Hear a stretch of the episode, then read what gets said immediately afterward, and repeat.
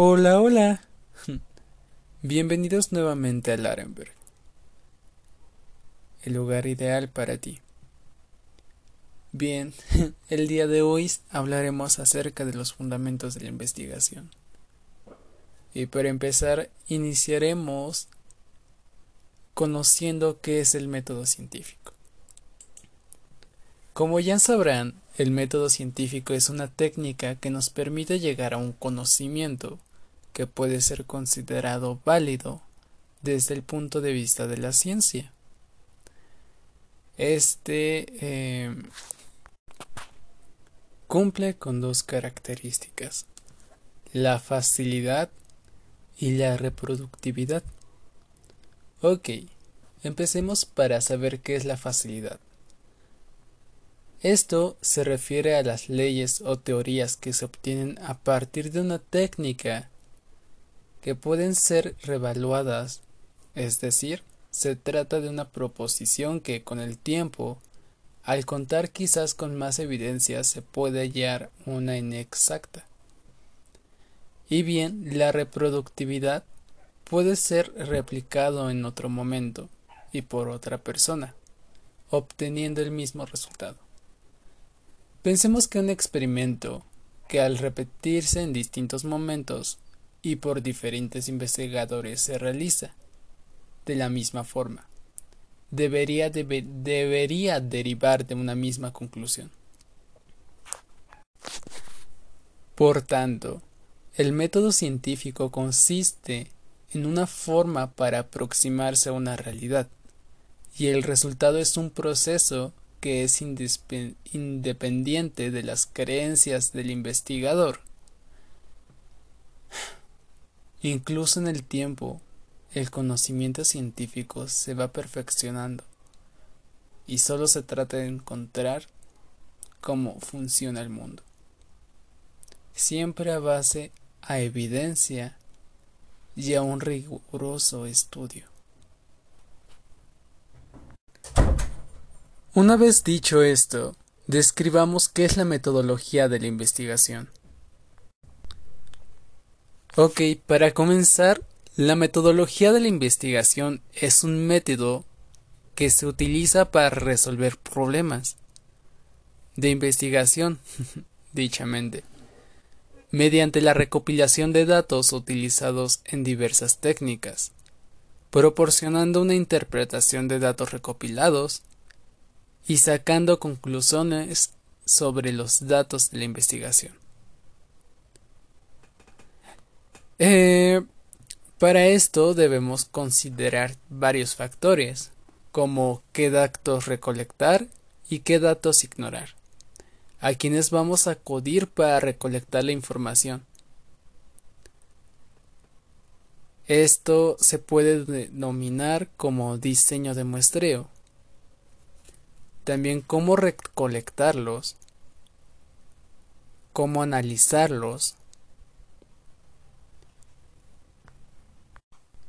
y para esto tomemos en cuenta un análisis de los métodos de diseño. Para ello, vamos a tomar el punto número uno, los métodos y el modo de diseñar. Para observar las diferencias y verificar la utilidad práctica de los distintos métodos, es conveniente hacerlo desde tres puntos de vista, la creatividad, la racionalidad y el control sobre el proceso de diseño. ¿A qué se refiere y a cómo actúa el diseñador al momento de diseñar? Un ejemplo muy común para este método o en lo que podemos utilizar sería eh, la llamada lluvia de ideas. Eh, bueno, recordemos que en qué consiste este método. Este está basado en una participación libre de dos o más personas. Este consiste básicamente en una conversación entre los integrantes donde todos participan aportando ideas u opiniones sobre el tema o el problema a diseñar.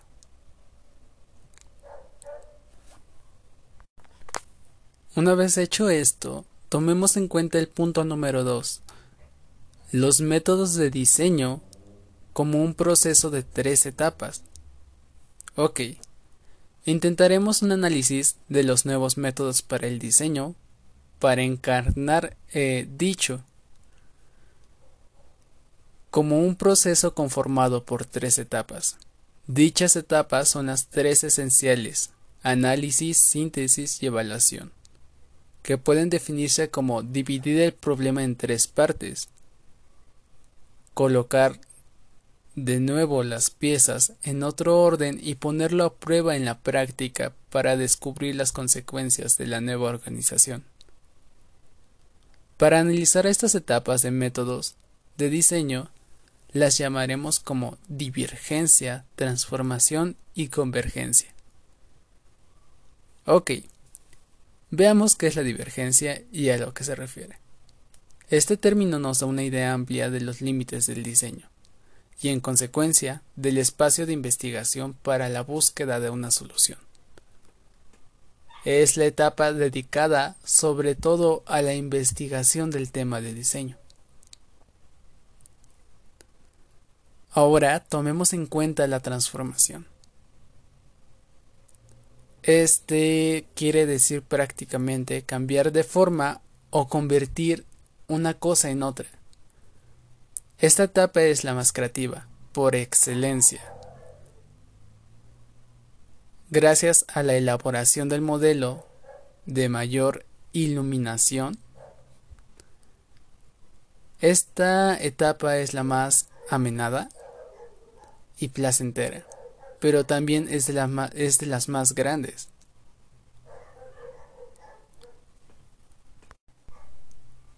Es la etapa donde deben combinarse los juicios de valor con los juicios técnicos que reflejen la realidad política, económica y operacional de contexto de la situación del diseño. Bien, ahora tomemos en cuenta la convergencia. Este hace referencia a concurrir a un mismo punto o fin o más cosas. Esta es la última etapa de la próxima del diseño total. En esta etapa ya se ha definido el problema, se han identificado las variables y se han planteado los objetivos. Una vez definido esto, tomemos en cuenta el tercer y último punto, más importante para este método, que sería la estrategia de diseño. Ok, definamos este término como la habilidad para dirigir un asunto o arte para dirigir las operaciones a realizar. El diseño estratégico involucra la adopción de una aproximación. Valga la redundancia, una estrategia en el acto de diseñar. En otro orden podemos hablar de las estrategias como modo de abordaje del proceso, del problema del diseño. Algunas de estas estrategias serían como HOTIN, que va de lo general a lo particular, o se hace de afuera hacia adentro. Esto implica abordar el problema desde los aspectos generales hasta concluir en los más específicos o cuestiones de detalle. O eh, e-note, que es de lo particular a lo general, es decir, de adentro hacia afuera. Que este implica direccionar el trabajo desde los temas particulares hasta, hasta cubrir las cuestiones más abarcativas o globales. Otra estrategia es la jerarquización. Top-down. De arriba hacia abajo. Este implica un sentido de imposición del tema o a su vez de abordar las cuestiones de mayor jerarquía en primera instancia. O bottom-up que es de abajo hacia arriba. Este implica la participación de diversos actores y además de encarar las acciones con más sentido o más bien con un sentido democrático. Hacer jugar desde el principio aquellas cuestiones o factores no prepondentes, pero que pueden tener implicias contextuales en el proceso. Bien, esto fue todo por esta noche. Espero me sigan en mi siguiente transmisión. Bienvenidos a la Renberg una vez más.